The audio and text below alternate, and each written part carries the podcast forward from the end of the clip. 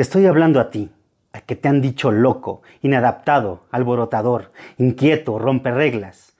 Te hablo a ti, ese espíritu libre, al pionero, al inconformista, al visionario. Mi nombre es Adrián Alavés y te doy la bienvenida a mi podcast, Cambiemos las reglas del juego. Porque sé que eres parte de mi tribu, porque sé que eres uno de nosotros, porque sé que eres de los que cambian las reglas del juego. Tú ves las cosas que otros no ven. Naciste con la fuerza interior para cambiar las cosas. Y te quieren convencer de lo contrario, o te quieres convencer de lo contrario. Porque te dicen soñador loco, desadaptado, pero en tu impulsividad es tu don. Tu enfoque y tenacidad, tu fortaleza, tu deseo de conectarlo todo es tu habilidad, tu distracción, tu gran arma tus brotes agresivos, es la voluntad manifiesta para cambiar el estado de las cosas, tu creatividad, tu herramienta para conectarte con el espíritu del planeta, tu energía, tu energía implacable, tu tenacidad, tu sinergia, tu intuición, tu conexión, tú brillas, contagias, motivas, eres grande, eres el que cambia las reglas del juego, tú eres un nuevo líder, bienvenido a tu tribu, bienvenido a tu podcast, cambiemos las reglas del juego. Mi nombre es Adrián Alavés, me he dedicado ya casi 19 años, 20 años a la conducta humana, estudiando, investigando sobre la conducta humana. Nosotros como seres humanos tenemos tres dimensiones, o sea, para poder entender al ser humano necesitamos entenderlo en tres dimensiones. Tu primera dimensión es una dimensión de la relación que tienes contigo mismo. A eso le llamamos dimensión intrapersonal. La segunda dimensión es la relación que tienes con los demás, es decir, le llamamos la dimensión interpersonal. Pero también hay otra dimensión que es la relación que tienes con un grupo de personas que eso le, le llamamos dimensión social.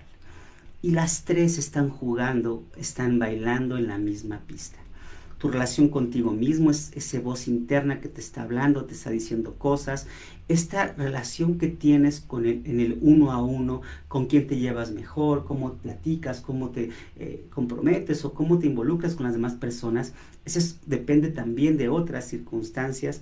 Y cómo te llevas tú en el grupo, ya sea familia o empresa, cómo es que te llevas con la organización, eso es otra dimensión hay que entender primero que nosotros dentro de nuestra mente tenemos el 95% de nuestras conductas, de nuestros actos son inconscientes. Tomamos decisiones, el 95% de nuestras decisiones son intuitivas, son reactivas, simplemente las hacemos y las tomamos porque ahí hay información en nuestro organismo que nos hacen tomar decisiones sin que nos demos cuenta. Y después aparece el consciente para justificarla. Tenemos que entender que hay varias estructuras inconscientes. La primera y una de las más importantes de tus reacciones inconscientes es la herencia de, de ser humano. Es decir, toda esa herencia animal que fue evolucionando, eso se llama herencia evolutiva, que fue evolucionando para que hoy día estemos como humanos en esta historia. Así es que esa es una, la reacción hereditaria de nuestras, nuestra condición evolutiva. La segunda es nuestra reacción hereditaria de nuestros ancestros. Mucha de la información genética que también se ha convertido en condiciones desgraciadamente negativas como cáncer, como eh, eh, diabetes o alguna, alguna condición de enfermedad congénita, pues eso es lo que heredamos también, pero no es que lo veamos como algo negativo, lo que pasa es que tu organismo se adaptó de cierta forma a una condición que ellos llevaron y en esa adaptación mandó información genética donde antes se adaptó de una manera, hoy no la necesitamos y entonces hace un desajuste y le llamamos enfermedad. Por lo tanto, esa misma condición nos hace reaccionar de forma muy distinta.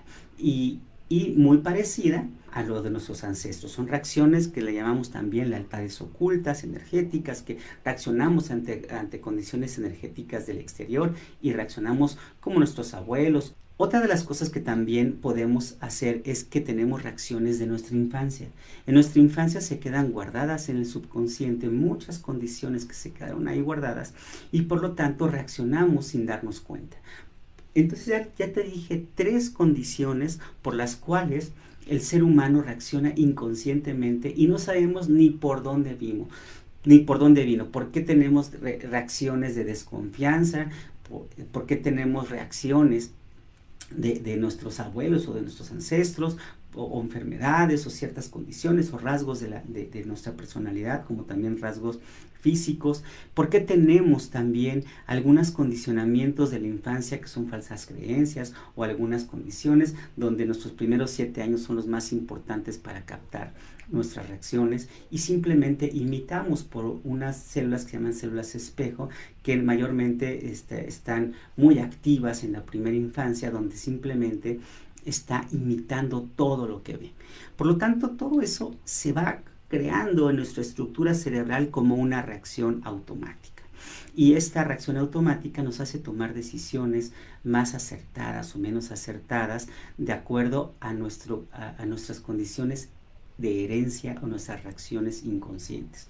Por lo tanto, eh, aquella persona que necesita entender la conducta humana primero se tendrá que estar echando un clavado en cómo es que nosotros reaccionamos como seres humanos.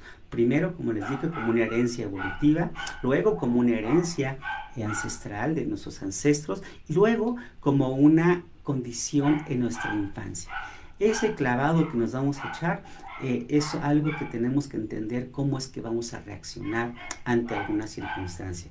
Eh, lo vamos a dejar de forma muy práctica tres reacciones prácticas que nos van a hacer sentir o que nos van a hacer reaccionar de forma automática. Puedes reaccionar en las tres básicas. Huir, atacar o simplemente eh, paralizar.